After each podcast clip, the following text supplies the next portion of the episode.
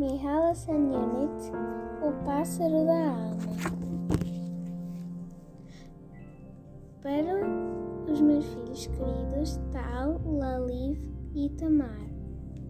No fundo, bem lá no fundo do corpo, mora a alma. Ainda não houve quem a visse, mas todos sabem que ela existe. E não só sabem que existe, também sabem o que ela dentro. Dentro da alma, lá bem no centro, pousado numa pata, está um pássaro. E o nome do pássaro é Pássaro da Alma. E ele sente tudo o que nós sentimos. Quando alguém nos magoa, o pássaro da alma agita-se para lá e para cá. Em todos os sentimentos dentro do nosso corpo, sofre muito. Quando alguém nos ama, o pássaro da alma dá pulinhos de contente, para trás e para a frente, vai e vem. Quando alguém nos chama, o pássaro da alma põe-se logo à escuta, à escuta da voz, a fim de reconhecer que tipo de apelo é. Quando alguém zanga, se zanga conosco, o pássaro da alma recolhe-se dentro de si, tristonho e silencioso. E quando alguém nos abraça, o pássaro da alma que mora no fundo, bem lá no fundo do nosso corpo, começa a crescer e a crescer, até encher quase todo o espaço dentro de nós. Tão bom é para ele o abraço. Dentro do nosso corpo, no fundo, bem lá no fundo, mora a alma. Ainda não houve quem a visse, mas todos sabem que ela existe. E nunca, e ainda nunca, nunca veio ao mundo alguém que não tivesse alma. Porque a alma entra dentro de nós no momento em que nascemos e não nos larga, nem uma só vez, até ao fim da nossa vida, como o ar que o homem respira, desde a hora que nasce até a hora em que morre. De, certo, querem também saber de que é feito o pássaro da alma. Ah, isso é mesmo muito fácil. É feito de gavetas e mais gavetas, mas não podemos abrir as gavetas de qualquer maneira, pois cada uma delas tem uma chave para ela só. E o pássaro da alma é o único capaz de abrir essas gavetas. Como? Pois isso também é muito simples. Com a segunda pata, o pássaro da alma que está pousado numa pata e com a outra em que descanso está dobrada sobre a perna, a barriga, roda a chave da gaveta, da gaveta que quer abrir.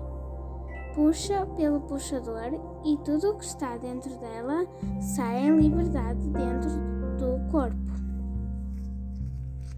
E como tudo o que sentimos tem uma gaveta, o pássaro da alma, da alma tem imensas gavetas.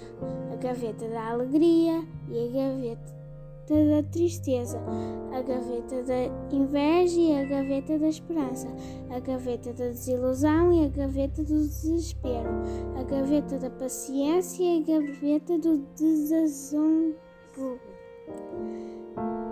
E mais a gaveta do ódio, a gaveta da cólera e a gaveta do mimo, a gaveta da preguiça e a gaveta do vazio, e a gaveta dos segredos mais escondidos. É uma gaveta que quase nunca abrimos. E há mais gavetas. Vocês podem juntar todas as que quiserem. Às vezes, uma pessoa pode escolher e indicar ao pássaro as vezes que as chaves que der a rodar e as gavetas a abrir. e outras vezes é o pássaro quem decide.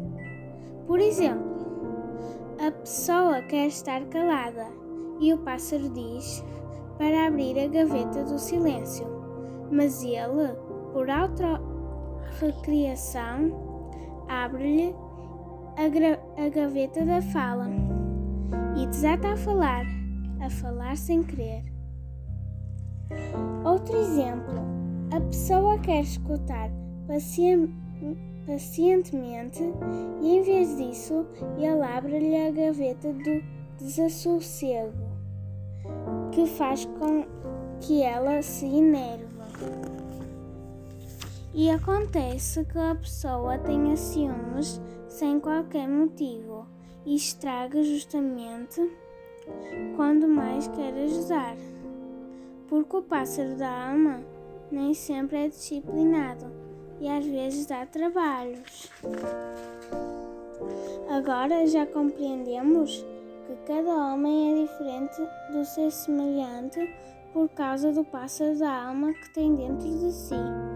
O pássaro que em certas manhãs abre a gaveta da alegria e a gaveta e a alegria já dela para dentro do corpo e o dono dele fica feliz.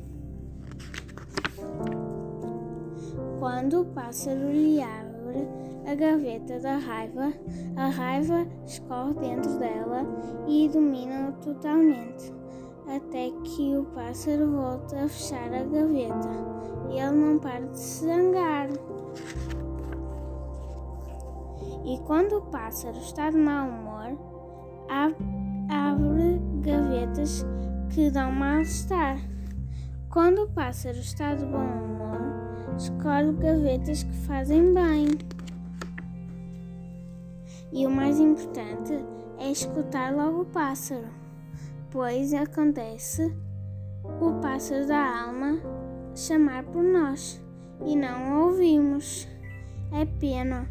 Ele quer falar-nos de nós próprios, quer falar-nos dos sentimentos que são encerrados nas gavetas dentro de nós. Há quem o ouça muitas vezes, há quem o ouça raras vezes, e há quem o ouça uma única vez na vida. Por isso, vale a pena, talvez tarde pela noite, quando o silêncio nos rodeia, escutar o pássaro da alma que mora dentro de nós, no fundo, bem lá no fundo do corpo.